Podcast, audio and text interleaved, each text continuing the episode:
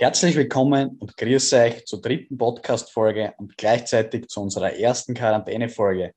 Mit dabei sind wieder der Stefan. Grüß euch. Der Massi. Begrüße. Und meine Wenigkeit André. Mittlerweile habe es leider auch noch den Stefan geschafft, in Quarantäne zu sein. Deshalb ja, nehmen wir den Podcast heute über Zoom auf und hoffen, dass die Tonqualität trotzdem halbwegs passt und wir unseren Content ja nichtsdestotrotz auch gut äh, für euch rüberbringen können. Heute behandeln wir unter anderem die ersten Tage der Olympischen Spiele und widmen uns danach noch dem ÖFB Cup sowie im Speziellen auch dem TSV Hartberg. Stefan, übergibt gleich dir das Zepter. Ja, erzähl uns mal deine Eindrücke über die ersten Tage vor Olympia, was du so mhm. beobachtet hast.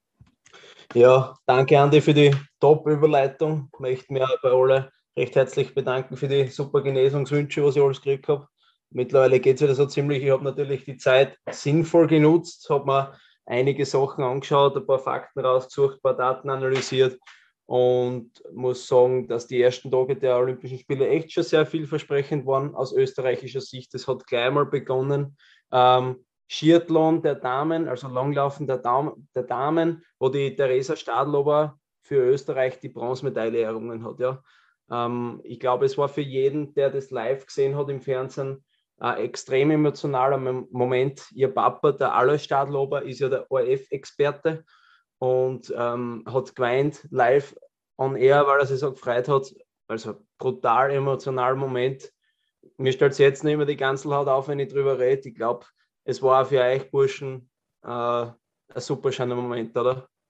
Ja, absolut. Also wir haben eigentlich eh, Stefan, wir haben jetzt zusammen da mitgefiebert sozusagen ja, und bei WhatsApp immer in Kontakt gewesen. Und ja, dass das dann so geklappt hat, war, ist natürlich eine unglaubliche Sache. Die Theresa, die ist ja mittlerweile 29 Jahre alt, ist die Tochter, eben wie es der Stefan schon gesagt hat, vom Alois Stadlober, ehemaliger Langläufer, und auch von der Roswitha Stadlober, die ja äh, unter anderem auch zweifache Slalom-Gesamtweltcupsiegerin im Ski Alpin ist, sowie auch ähm, WM-Silbermedaillengewinnerin im Slalom. Also ja, sozusagen eine, eine sehr sportliche und wintersportliche Familie. Die Roswitha ist jetzt auch ÖSV-Präsidentin und ja, hat da sozusagen das Sagen in dem Bereich, was ein, was Skiverband allgemein betrifft. Und ja, kurz zu der Resa noch ich glaube, äh, als Österreicher hat man das eh schon ein bisschen mitverfolgt. Auch, sage ich mal, ihr, ihr schlimmes Schicksal, was sie in Pyeongchang äh, 2018 erlebt hat, ist ja damals im, im 30 Kilometer Klassischbewerb an, an Position 2 liegend, ähm, hat sie sich verlaufen und damit eigentlich um eine, um eine sichere Medaille gebracht. Also das habe ich jetzt noch sozusagen gut in Erinnerung, wie da der Alois eben auch äh, Kommentator war, Experte war im ORF und er dort ja komplett fertiger war, wie das passiert ist und, und riesen, riesen Enttäuschung gewesen, eben auf, auf sicherem Silberkurs damals unterwegs gewesen. Also das war, war eigentlich wirklich äh, ein Horror für die Theresa und, und für die ganze Familie. Trotzdem hat sie es jetzt geschafft. Sie hat ihre Medaille geholt, ähm, ist damit die erste weibliche Langläuferin aus Österreich, der das gelungen ist bei Olympia, was, was eine riesen, riesen Sache ist eben vor allem wissen wir, wissen wir glaube ich, auch alle, ähm, Langlaufen ist ja in Österreich, sage ich mal, in letzter Zeit oder die letzten Jahre und Jahrzehnte immer wieder ins schlechte Licht gerückt worden durch verschiedenste Dopingskandale und was da auch immer noch zusätzlich passiert ist.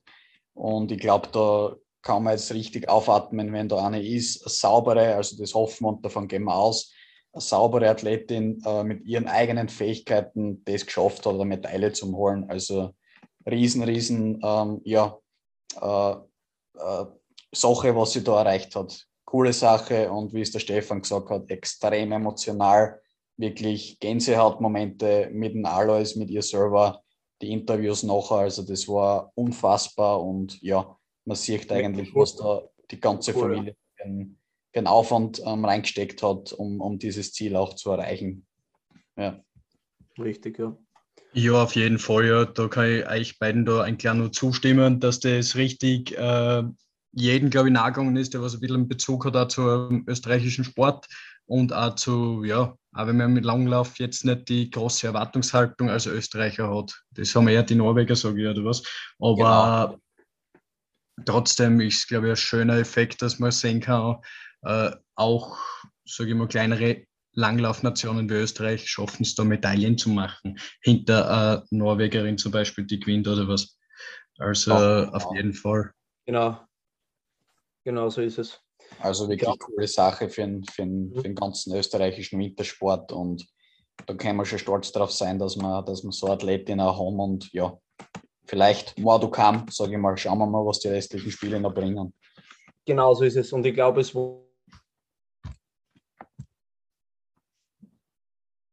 Olympiade. Ja. Also in eigentlich einer Disziplin, wo wir uns nicht unbedingt eine Medaille erwartet haben, haben wir auch nicht gemacht. Hat, glaube ich, schon mal einen super Auftrieb äh, gegeben für das ganze österreichische Team. Und das Ganze hat dann eigentlich bis jetzt einmal, sage ich mal, einen super Lauf genommen. Ähm, wir haben die zweite Medaille am Sonntag geholt, ja, ähm, durch Manuel Fettner im Skispringen auf der Normalschanze.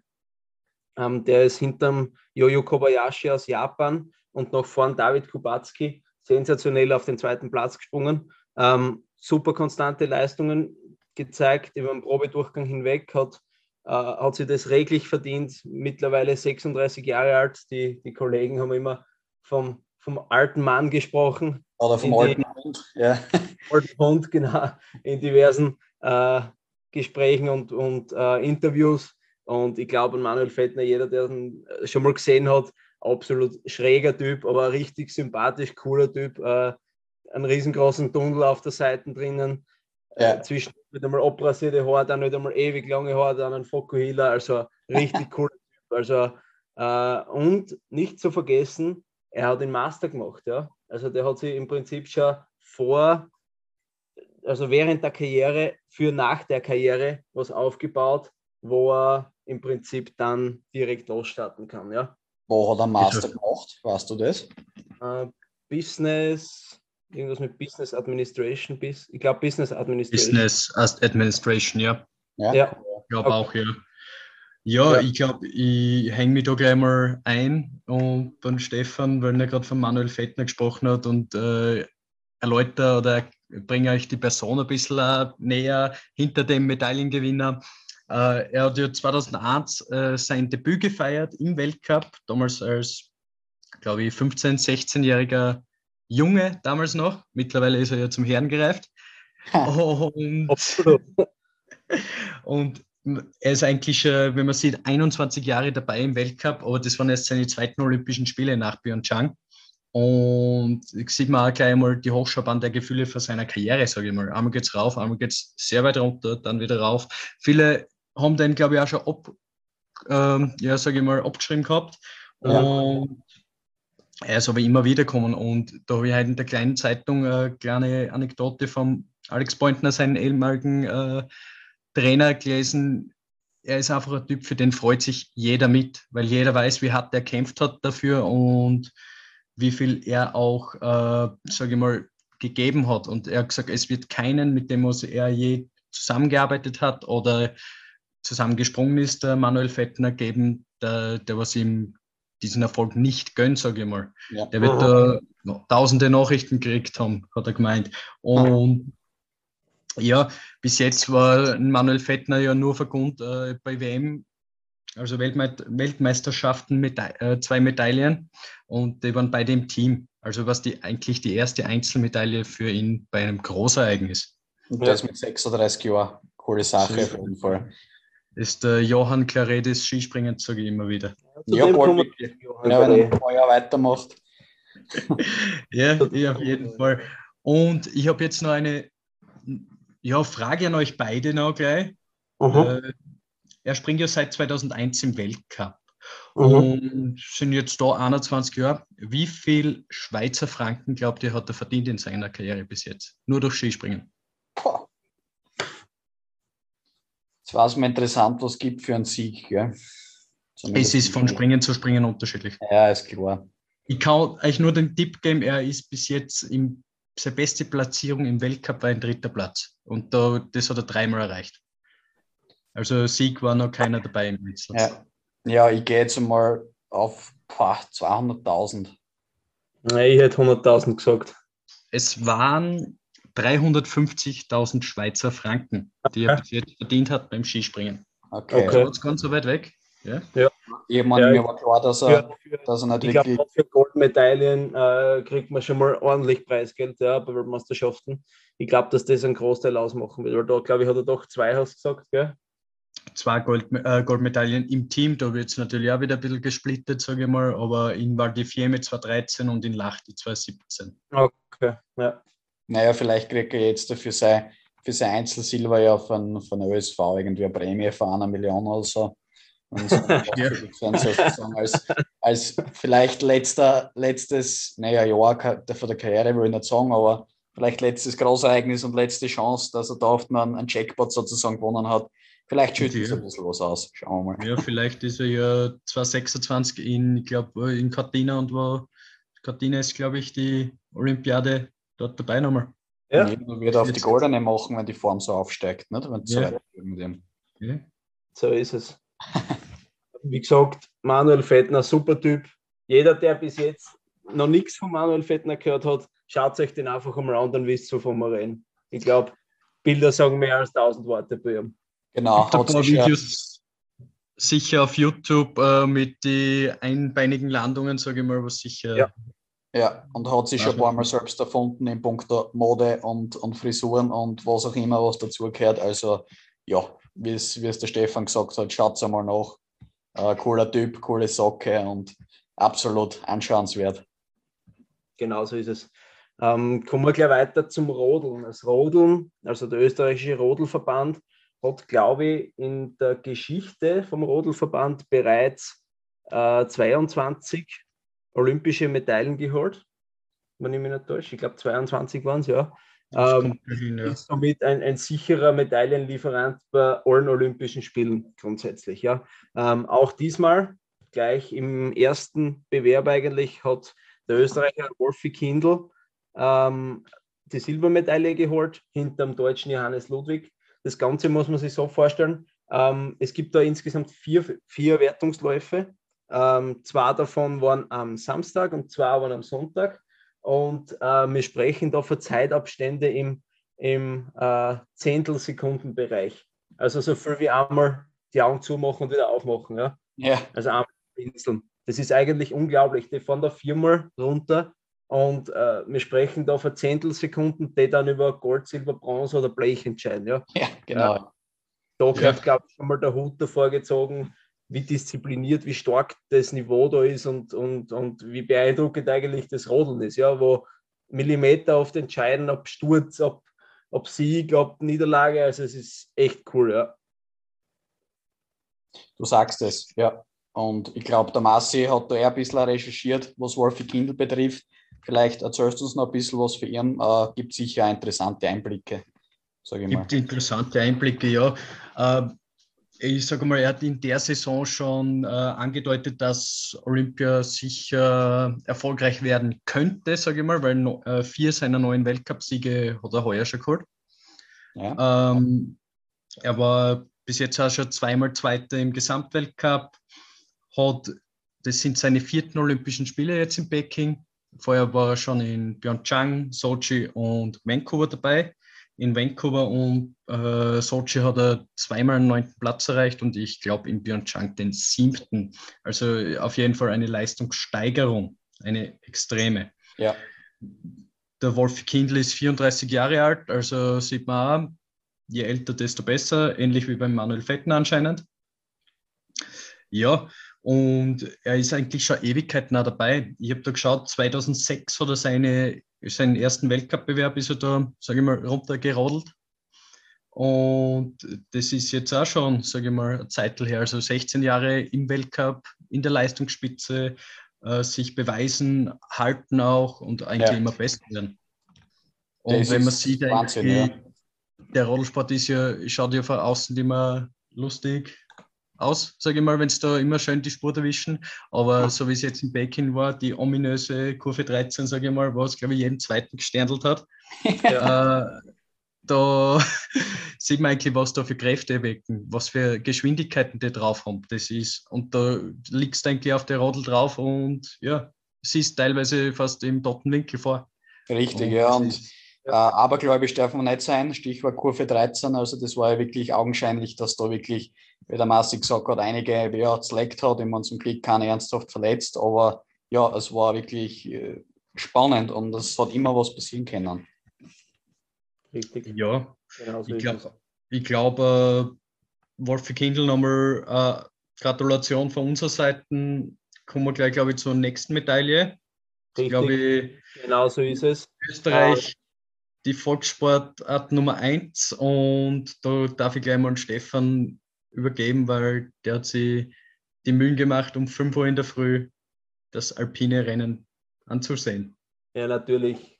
Ähm, für mich ist das natürlich äh, in jeder Olympia, äh, bei jedem Olympiade äh, ein Highlight, die, die Abfahrt der Herren. Ich, es ist einfach so. Das Ganze hat stattgefunden im Shanghai Tuo Alpinzentrum ja, er ist relativ hoch gelegen, ich weiß jetzt die Seehöhe nicht.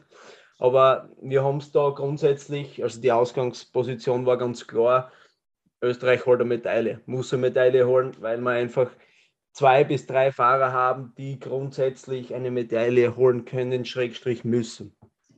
Ähm, zugeschlagen hat diesmal unser, unser sicherster Medaillenlieferant, äh, sage ich mal, der letzten ah. Jahre. Er hat äh, bereits 2014 und 2018 Gold geholt in Sochi und, und äh, in Pyeongchang im Super-G. Und zwar war das der Matthias Meyer. Er hat sie die Bronzemedaille geschnappt, ganz knapp hinter Beat Volz und hinter dem Johann Claret. Ähm, kurz zum Beat Volz.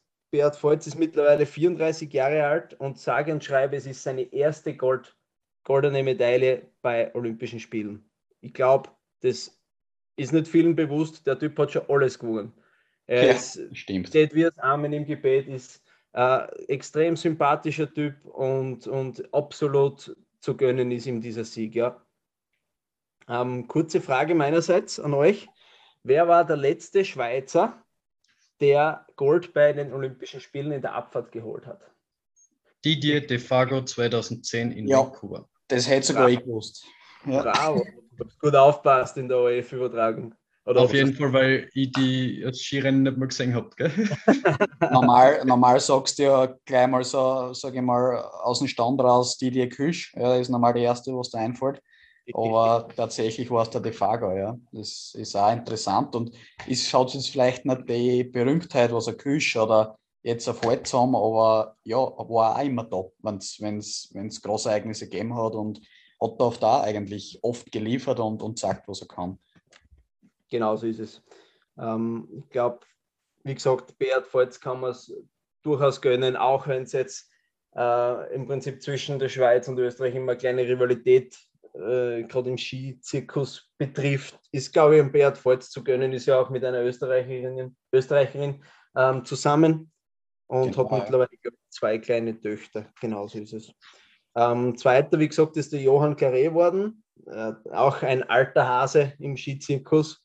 Ähm, was vielleicht noch kurz zum Erwähnen ist, ähm, direkt nachdem er über die Ziellinie gefahren ist, hat er äh, an seinen damals verunglückten Freund David Poisson ähm, denken müssen, war auch ein, ein Skiprofi, ähm, der bei einem Trainingssturz in Kanada vor einigen Jahren ums Leben gekommen ist. Genau. Und im Prinzip hat er in einem Interview im französischen Rundfunk gesagt, dass er diese Medaille eben dem David Poisson widmen möchte. Ja, also, absolut Johann, coole Geste. Mhm.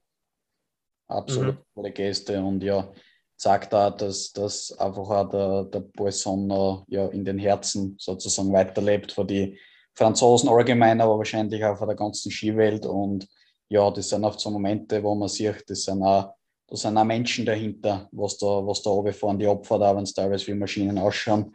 Aber die haben oft schon ein gutes Feingefühl, sage ich mal, was das betrifft. Und ja, schön zum, zum Hören und zum Sehen. Richtig, genau so ist es. Ist, Johann Carré ist einer der ältesten Medaillengewinner bei Olympischen Spielen und ist absolut ein super Typ. Ähm, Gerade bei den extrem schwierigen Abfahrten ist er immer auf der Rechnung zu haben äh, Kitzbühel, Wengen. Also gerade da, wo es um richtig was geht, ist eigentlich mit Johann Claret sehr oft zu rechnen. Ähm, ganz knapp ein Überraschungsmann aus Kanada, der James Crawford, ist nur sieben Hundertstel im Prinzip am dritten Platz vorbeigefahren. Mit denen hat auch überhaupt keiner auf der Rechnung gehabt. Ähm, ich glaube, das ist ein großes Versprechen für die Zukunft, dieser James Crawford. Ähm, hat da in große Fußstapfen zu treten. Eric Gay zum Beispiel, äh, Manuel Osborn Paradi, die beide ja. diverse Siege eingefahren haben. Ich glaube, da kommt was nach und das ist auch gut, gerade für den amerikanischen Raum, wenn wieder eine kleine, äh, kleine Rivalität zwischen den USA und Kanada entsteht. Du sagst es, ja. Das ist sicher, ja. Im Prinzip die große Enttäuschung waren der Alexander Amot Kilde, der ist nur Fünfter geworden, und der Vince Griechmeier, der ist leider nur Achter geworden. Ja. Ähm, Kilde hat im Prinzip nicht wirklich einen drinnen gehabt, ist aber einfach in gewissen Situationen nicht mit dieser brachialen Rohgewalt, die wir von ihm gewohnt sind, ähm, durchzogen. Es scheint, als ob ihn irgendwas gehemmt hätte im Kopf oder vielleicht war er nervös, ist ja auch nur ein Mensch im Prinzip. Ja. Und ja, also kann auch durch, durchwegs passieren. Im Fern allerdings aufs Podest dann doch schon fast vier Zehntel. Ja. Ja. Vince Griechmeier gilt dasselbe. Ähm, hat warum auch immer die Stadt Nummer 1 gewählt. Glaube ich nicht, dass er Vorteil war. Ähm, ja, ist seine Entscheidung gewesen. Glaube ich, war nicht die richtige, aber er kriegt seine Chance sicher noch im Super G und ich bin mir sicher, da wird er es nutzen. Ja. Die anderen Österreicher, Max Franz ist Neunter geworden und der Daniel Hemmetsberger ist bei seiner Olympiapremiere 21. geworden. Ja, ich glaube, von den Medaillen her haben wir genug gesprochen. Ähm, Wollt vielleicht noch kurz den Damenriesentorlauf? Den habe ich mir natürlich auch angeschaut als Ski-Alpin-Spezialist. Als Quarantäne-Spezialist meinst du, oder? Das glaube ich eher, ja. ja, wenn es schon so fad ist, nein, Spaß.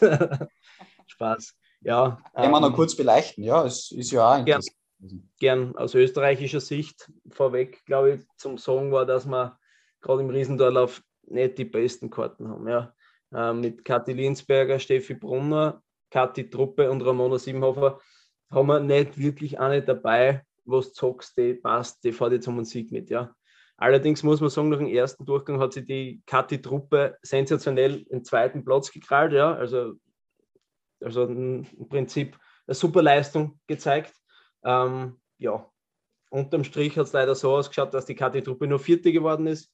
Gewonnen hat die Sarah Hector aus Schweden, die zwei fehlerfreie Läufe runtergebracht hat, absolut bei jedem Tor riskiert hat und definitiv die äh, verdiente Siegerin ist. Ja. Ist für sie die erste Olympia-Goldmedaille und hat sich auch dementsprechend gefreut, dass sie, also bei den diversen Interviews hat sie gesagt, sie arbeitet ein ganzes Leben auf diesen einen Moment hin, der ist ja. heute. Und äh, gerade da, glaube ich, kann man auch durchwegs gratulieren. So eine super, äh, super sympathische Dame aus Schweden. Und ja. Ja, und vor allem hat sie ja eigentlich schon auf die, auf die ganze Saison hingesehen, ähm, war sie ja eigentlich, man kann mal sagen, die beste. Ja. Für den Weltcup ähm, hat er schon einen oder anderen Sieg erreicht und deswegen war das, ich will nicht sagen logisch, ähm, sie muss erst unterbringen, aber es war ähm, ja sozusagen standesgemäß dann, dass sie es erreicht haben. Ne? Ja, genau. Genau. Zweite ist die Federica Brignone geworden aus Italien und dritte die Lara Gutberami. War ein, ein sehr knappes Rennen. Die Kati-Truppe hat nur um einige Hundertstel, glaube ich, waren es sieben Hundertstel? Ich glaube sieben Hundertstel. Oder acht Hundertstel, okay. Äh, die Bronzemedaille versäumt. Schade drum, aber sie hat ja selber gesagt, bei jedem anderen Rennen wahrscheinlich hätte sie unglaublich Freude über den vierten Platz, gerade im Riesentorlauf, was nicht ihre Paradedisziplin ist. Ähm, aber jetzt bei Olympia ist natürlich ja, ziemlich bitter. Ja. Aber ja, ich, wir, wir haben dann schon die Chancen, gerade in den Speedbewerben, dass wir da vorn mitfahren können bei den Damen. Und ich glaube, wir können uns auch was gefasst machen, ja. Ja, sie werden auch noch die ein, oder andere Medaille holen, bin ich mir sicher. Wir haben gute Leute, wie du gesagt hast, auch im Slalom mit der, mit der Kathi Linsberger. Also da, da gibt es schon noch die eine oder andere Chance und ja, sie werden, sie werden da sein, bin ich mir sicher. Und ja, das war jetzt Pech mit der, mit der Kathi-Truppe, aber wie gesagt, es gibt noch den einen oder anderen Wettbewerb und dann werden es da zuschlagen. Richtig. Genau so ja. ist es, ja. Okay, ich glaube, die Olympischen Spiele haben wir sehr gut beleuchtet. Kommen wir zum Fußball, hätte ich gesagt, oder? Kommen wir zum Fußball. Das mengen wir ja alle drei ziemlich gern. Ich würde da gleich mal beginnen. Ähm, ja, war, waren interessante Spiele dabei, äh, vor allem natürlich aus unserer österreichischen beziehungsweise noch genauer der Hartberger steirischen Sicht. äh, hat es der DSV Hartberg zum erst dritten Mal in der ganzen Vereinsgeschichte ähm, ins, ins Halbfinale des ÖFB Cups geschafft.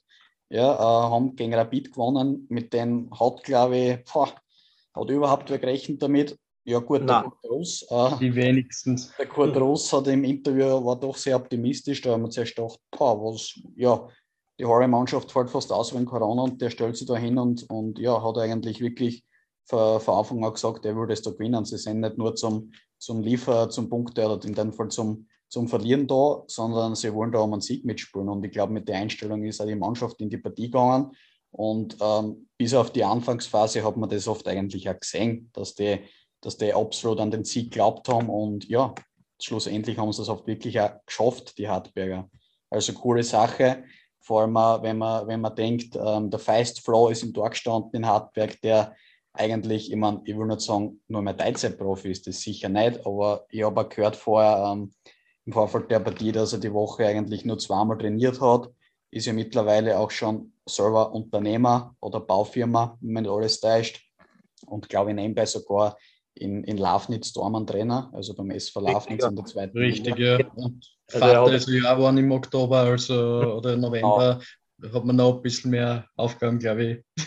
Genau und hat ja, sein letztes Pflichtspiel 2019 ähm, ja, äh, bestritten und trotzdem bis auf den Anfang war vielleicht auch ein bisschen, ein bisschen erst reinfinden hat müssen, hat er das hervorragend gemacht und ja, absolut eine Geschichte, was eigentlich nur der DSV Hartberg schreibt, dass oft so einer wieder ja, gegen Rapid spielt und dann sogar noch weiterkommt und gewinnt. Also ja, glaube ich, richtig geil und, und super für den DSV. Definitiv, ja. Ich glaube aber, Baufirma hat er, glaube ich, keine, ich glaube, er ist äh, Architektenbüro, also so, so ein Bau, Baumeisterbüro, Planungsbüro, ja. Okay. Genau. Also ist im Prinzip, glaube ich, was ich weiß, ein Ein-Mann-Betrieb, leitet das schon nebenbei, mehr oder weniger. Und ja, also ist, ich glaube, Hut ab von, von äh, Florian Feist, ist ja in der Nähe von mir zu Hause, sage ich mal, ist äh, wahnsinnig bodenständiger Typ. Man sieht ihn oft mit dem Kinderwagen spazieren gehen ähm, ja, ganz ein sympathischer Typ, der sich natürlich auf, also in die erste Mannschaft reinarbeiten hat müssen. Ja, hat ja einige Bundesliga-Einsätze auch in letzter Zeit, also in den letzten Jahren schon bekommen. Genau. Ähm, hat auch in diversen unterklassigen Vereinen immer wieder gespielt. Und da sieht man eigentlich, wenn man immer dabei bleibt und immer ähm, auf einem hohen Niveau sich bewegt, was da möglich ist. Ja, wenn man immer an seine Grenzen geht. Wenn du das schon ansprichst mit dem Dabeibleiben, ich glaube, da gibt es andere, wo es eigentlich auch in Hartberg das Paradebeispiel dafür ist, nämlich ist es der in diesem Spiel gewesene Kapitän, der Tommy Rotter, ist äh, absolute Vereinslegende, ähm, habe sogar die Ehre gehabt mit ihm, damals in meiner ähm, ja, jüngeren Zeit, wie ich selber noch ein bisschen jünger war, ähm, in Hartberg in der, bei den Amateure zum Zusammenspielen. Und eigentlich kann ich über, über Rotterdam nur das Gleiche sagen wie über den Feistflow. Der ist absolut bodenständiger Bursche. Der wird die immer grüßen, ähm, wenn er die sieht, irgendwo, ob der jetzt einkaufen ist oder sonst irgendwo. Und, und äh, ist eigentlich, wie gesagt, das Beispiel für, für Beständigkeit und Kontinuität, ähm, was, was das einfach auch bewirken kann. Ja. Der hat nie aufgegeben, hat, hat sicher Angebote gehabt, damals auch von anderen Vereinen, hat sich aber immer entschieden, in Hartberg zu bleiben und ja, wollte einfach den Schritt in die erste Mannschaft, wollte einfach schaffen und ja, den Schritt eigentlich auch zum Profi. Und ich glaube, das, das verdient allerhöchsten Respekt. Und ähm, ja, ist er eigentlich ein, ein Zeichen, was, was auch der Rotterdam für einen beständigen und ehrgeizigen Charakter hat. Und mittlerweile, glaube ich, auch nicht mehr wegzudenken aus der Mannschaft. Eben, wie gesagt, gegen Rapid sogar als Kapitän eingelaufen. Also das muss so ziemlich das Highlight sein, das persönliche Highlight aus sportlicher Sicht für ihn. Ich glaube, da kannst du mir zustimmen. Ja, ist sicher, ja. Und ich glaube ja jetzt, ich, sein Vertrag läuft ja im Sommer aus, äh, was ich da halt gelesen habe, seine Vertragsverlängerung hat neben der vom Jürgen Heil höchste Priorität. Ja. Also werden wir, glaube ich, noch ein paar Jahre in Hartberg sehen. Ja, ja hoffentlich. Ja, und das Hartberg ist sowieso, also ähm, ist, ist allgemein wirklich ein, ein sehr, sehr bodenständiger und, und ja, na, wie soll ich sagen, personennaher Verein. Also wirklich, äh, was die Leute alle per Du sind. Äh, es gibt extrem viele ehrenamtliche Arbeiter. Äh, muss ja. ich an, an Erich Korher erwähnen, der, der Sagenhaftes leistet seit Jahren schon. Ja. Und, und das eigentlich neben seiner Firma, die er hat, ähm, ja, nebenbei sozusagen ehrenamtlich macht, das ist, ist eigentlich Wahnsinn, ja. Und, und kann sich keiner vorstellen in der Bundesliga, dass das noch beim Verein, beim Profiverein so gang und gäbe ist, dass, dass da die Leute eigentlich wirklich das gratis machen und einfach aus, aus Spaß und aus Liebe zum Verein. Ja, genau so ist es. Ja, äh, ganz kurz noch ein paar, Fakten zum DSV, was vielleicht auch nicht alle wissen, ist, äh, der Verein ist 1946 gegründet worden. Das DSV steht eigentlich für Turn- und Sportverein und umfasst äh, neben Fußball unter anderem auch Judo, Karate, Turnen, Tischtennis, Ski, aber auch Schach. Ja, Schach ist auch Sport, ähm, streiten zwar viele ab, aber ist ja, glaube ich, auch olympisch, äh, wenn mich nicht alles täuscht. Und deswegen gehört auch der Schach sozusagen zum DSV dazu. Spielen seit 2018 in der Bundesliga. Das aber eigentlich ja äh, auf sehr sehr schwierigen und, und turbulenten Wege. Nämlich ähm, ist eigentlich daran gescheitert, dass sie die, die, Lizenz für die Bundesliga nicht erhalten haben mhm. und erst durch ständig neutrale Schiedsgericht dann eigentlich zugelassen worden sind für die höchste Spielklasse. Und mittlerweile haben sie sich eigentlich den Status erarbeitet, dass das eigentlich nicht mehr wegzudenken sind aus der, aus der Bundesliga und haben sie da etabliert, haben äh, mittlerweile einen absolut konkurrenzfähigen Kader, denke jetzt auch wieder an Patrick Fakasch oder Juba Diarra, was zurückgekommen ist zu Hartberg. Das sind schon, sind schon Spieler, was sie in Österreich bewährt haben. Ja. Und deswegen glaube ich, eine richtig coole Sache, ähm, was da abgeht im Verein. Und haben eben, ähm, wie ich vorher schon erwähnt habe, Eingang ähm, im ÖFB Cup sind es dreimal im Halbfinale gewesen. Das war 1995, 2012 und natürlich jetzt auch dieses Jahr spielen dann im Halbfinale gegen Ried und haben natürlich auch alle Chancen, dass sie wieder aufsteigen und, und sogar das Finale erreichen, was Wahnsinn wäre. Genau, was, was aus Hartberger Sicht eigentlich äh, niemand für möglich gehalten hätte. Ja. So ist es. Ähm, ich glaube, nochmal kurz zum Zurückkommen auf Hartberg. Wir haben eine Sparte, glaube ich, vergessen, die wir erwähnen müssen, weil sie auch in der Bundesliga spielen. Ja, der Volleyball, ja. Denn das die Volleyballherren. Genau so ist es. Generell DSV Hartberg Volleyball, ein sehr erfolgreicher Verein, steht gerade für, für Jugendarbeit und ja, für ehrliche Arbeit. Das ist Hartberg, ja. Genau. genau. Ähm, was auch fußballtechnisch noch interessant ist, sie haben ja in der Bundesliga in der Saison 1920 einen fünften Platz erreicht und ja, haben da unter anderem auch Sturm hinter sich gelassen und damit eigentlich die, die Teilnahme an der äh, Europa, Europa, das ist außerbringen, äh, Europa League Qualifikation geschafft haben dann zwar gegen äh, Biaskiewicz aus Polen verloren, aber trotzdem äh, unfassbar eigentlich, dass der Verein damals äh, ja ein paar Jahre vorher in der Regionalliga noch gespielt hat und auf einmal bist du in der, in der Quali für die Europa League. Auch das äh, ist schon mal eine unglaubliche Sache und, und ist bezeichnend einfach für den Weg, was der Verein gegangen ist. Damals mit Markus Schopp ähm, haben sie da richtig was aufgebaut und der Kurt Ross setzt die Arbeit eigentlich top fort und alle, was noch dabei sind. Richtig, kann dem eigentlich nur zustimmen. Man sieht einfach, was ehrliche Arbeit und produktive Arbeit ausmachen kann, gerade in der Bundesliga. Ja. Genau. Ähm, ich sehe da Ried auch auf einer Ebene, unter anderem, deswegen wird das absolut spannend, wo auch seit Jahren sehr gut gearbeitet wird. Und ich glaube, das wird ein Duell auf Augenhöhe. Wir können uns richtig freuen, auch aus Sicht der Hartberger, weil ich glaube, dass da alles möglich ist. Da kann es äh, in beide Richtungen ausschlagen und natürlich hoffentlich für den DSV ein sehr erfolgreiches Spiel werden. Ja. So ist es. Das ist sicher möglich, ja. Und ich sage mal, ein bisschen ein Losglück brauchst du im Cup bzw. Pokal auch immer. Und ich sage mal, in Habeck werden es nicht so unglücklich gewesen sein, dass sie jetzt nicht Salzburg bekommen haben. Genau, obwohl, obwohl es recht interessant ist, dass die Habecker gegen Ried in der Bundesliga noch nie gewonnen haben. Okay. Fast ja. so eine große Angst gegen wie der SC Alter. Ja, genau. Die Hartberger. Obwohl gegen die haben sie oft schon mal gewonnen, glaube ich. Ein, zwei Mal jetzt schon, aber ist trotzdem, also ich finde es sowieso interessant, dass Habeck sie eigentlich gegen Mannschaften, die eigentlich jetzt nicht äh, in, in, als Favorit ins Spiel gehen gegen Hartberg, äh, oft am schwersten tun.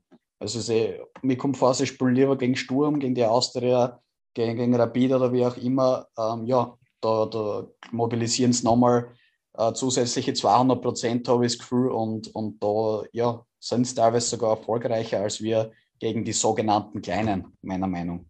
Ja.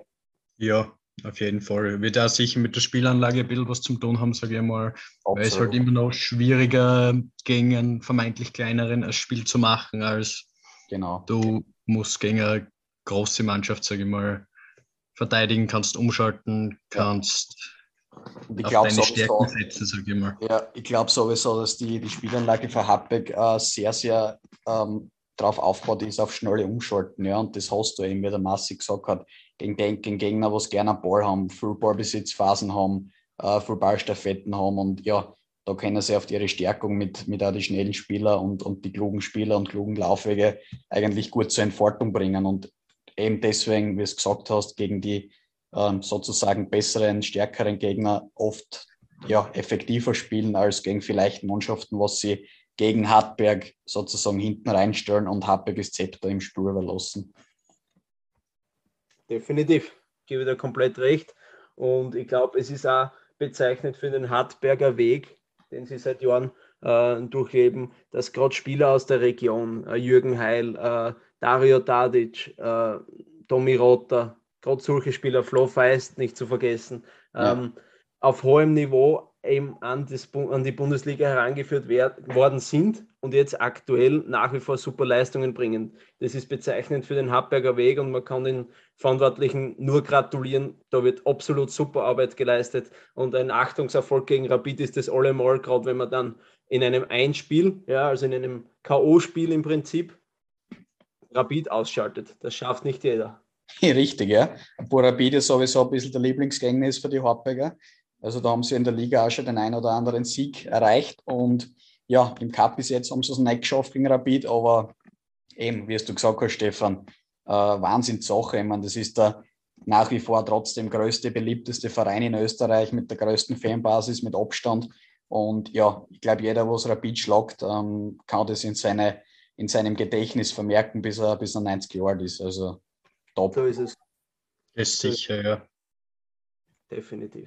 Ja, dann haben wir noch äh, zwei Mannschaften übrig, die was ins Halbfinale geschafft haben. Das sind die Salzburger und der WRC. Ja, wer da der Favorit ist, brauchen wir, glaube ich, nicht lang diskutieren. Das werden die Salzburger sein. Aber trotzdem ähm, würde ich an, an WRC durchaus auch zutrauen, dass sie überraschen können. Die haben wirklich jetzt vor allem zweite Hälfte von der Herbstsaison wahrscheinlich auch jetzt im Frühjahr ähm, absolut aufsteigende Formkurve. Und ja, werden, werden sicher für die eine oder andere Überraschung und den einen oder anderen Sieg noch gut sein, auch gegen Top-Gegner. Und ja, bin ich, bin ich echt gespannt, wie sie da die Salzburger schlagen werden gegen den WRC. Aber Andi, du darfst eins nicht vergessen: Salzburg hat 22 Spiele in Serie im Cup gewonnen. Ja. 22 Spiele. Das ist eine Serie, die ist, ich glaube, die wird es so nie mehr geben. Außer sie baut schon aus dieser Serie, aber ich kann mir nicht vorstellen, dass der WRC wirklich reelle Chancen gegen Salzburg hat, ist meine Meinung. Ja, ich glaube, jeder, was in Österreich gegen Salzburg spielt, hat nicht wirklich re reelle Chancen, ähm, was zum Reißen. Ähm, ich hoffe ja als sage ich mal, neutraler Beobachter in der Hinsicht auf die sogenannten Cup-Gesetze, dass da immer wieder Überraschungen geben kann. Aber wie du sagst, Stefan, ähm, mhm. wenn alles, alles normal läuft, werden die Salzburger da durchmarschieren und vielleicht, ja. wir werden sehen, in einem möglichen Finale auf die Hartberger treffen. Und ich glaube, dann ist höchste Zeit, dass die Serie mit dann ähm, ja, 23 Siegen auch brechen wird. Ich glaube, da müssen wir. Ich glaube. Ja. Ja. Definitiv. Ich glaube, das ist, das ist ein Muss als Hartberger, dass man dann ins Stadion fährt, egal. Ich glaube, in Klangfurt wird gespielt, oder? Oder wird im März gespielt? Ich glaube, dass im in Klangfurt gespielt wird, ja. In Klangfurt waren die letzten Cup-Finale immer, also glaube ich, das ja. werden sie auch so beibehalten. Ja. Na, absolut. Daumen drucken auf jeden Fall jeder für seinen Verein und, und das Beste hoffen. Der Cup hat sicher an Attraktivität gewonnen mittlerweile. Ähm, ja. War ja zwischendurch einmal nicht so und ich glaube, die Cup-Spiele sind super Spiele. Gerade jetzt, wo es im Prinzip vor der Bundesliga-Rückrunde äh, wieder richtig losgeht, dass man ein Bewerbsspiel hat, was um was geht, finde ich absolut cool, ja. dass man gleich drinnen ist, gerade als, als Fußballer. Und ja, also der Cup hat definitiv an, an Zuschauerherzen und an Attraktivität gewonnen. Ja, genau so ja. ist es. Ja, äh, ihr gesagt, wir werden das heute beenden, die heutige Podcast-Folge. Wie gesagt, ähm, einer besser bitte, wenn vielleicht, ähm, sage ich mal, in Richtung Aufnahme, dass man nicht alles so hundertprozentig klappt, ist eben über Zoom ein bisschen schwieriger. Trotzdem, es hat mir und wahrscheinlich auch meine zwei Kollegen wieder riesen Spaß gemacht. Wir so würden uns extrem freuen, wenn es wieder einschaltet. Und wie gesagt, bis zum nächsten Mal. Viert euch. Ja. ja, ich hätte noch eine Kleinigkeit zum Sagen. Ich bin ja dort mittlerweile auch Apple Music, Amazon Music äh, abonnieren würdet. Da seht ihr immer, wenn eine neue Folge gleich oben ist. Und natürlich das Wichtigste, auf Instagram folgen. Hoch und weit unterstrich Sportpodcast. Das war's es. von mir. Ich wünsche euch eine schöne Woche und ciao, Kakao. So ist. Danke, Burschen, für das nette Vorwort. Ähm, auch von meiner Seite hat mich sehr gefreut wieder. Diesmal leider in Quarantäne, aber trotzdem aufnahmefähig zu sein und euch ein bisschen Sportfakten äh, näher zu bringen, gerade über Olympia und Fußball, was aktuell unsere Herzen höher schlagen lässt. Ähm, möchte mich bedanken, Paul, die zuhören. Hoffentlich schaltet ihr das nächste Mal wieder ein und auch von meiner Seite danke fürs Zuhören und bis zum nächsten Mal. Für euch. Ciao, für euch.